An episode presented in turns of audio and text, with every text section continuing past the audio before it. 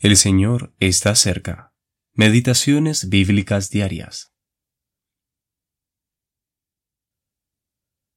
Este mes os será principio de los meses. Para vosotros será este el primero en los meses del año.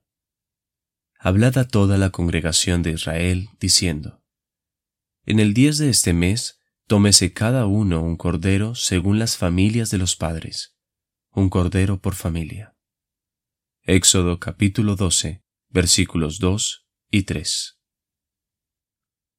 Un nuevo comienzo.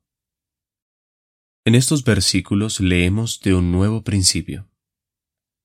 En Génesis leemos del principio de la creación y de ahí en adelante de cómo Dios puso al primer hombre, Adán, como cabeza sobre esta creación. Dios había resaltado que todo lo que había hecho era bueno en gran manera. Sin embargo, cuando Dios miró en Génesis capítulo 6 versículo 12, el pecado había entrado muy pronto en la tierra, y la muerte por el pecado, dejando a su paso ruina y destrucción. El propósito de Dios de morar con el hombre, ahora pecador, solo puede realizarse sobre el terreno de la redención.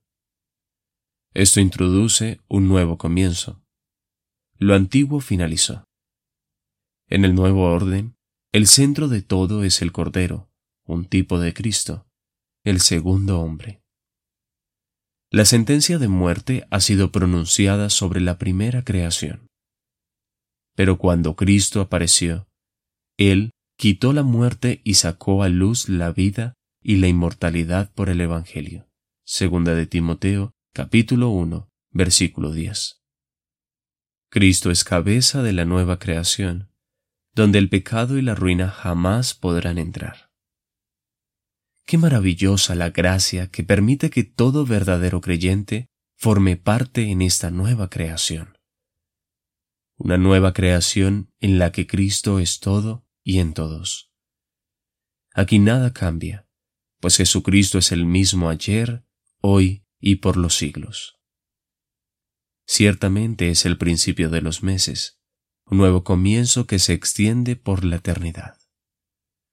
Jacob Redekop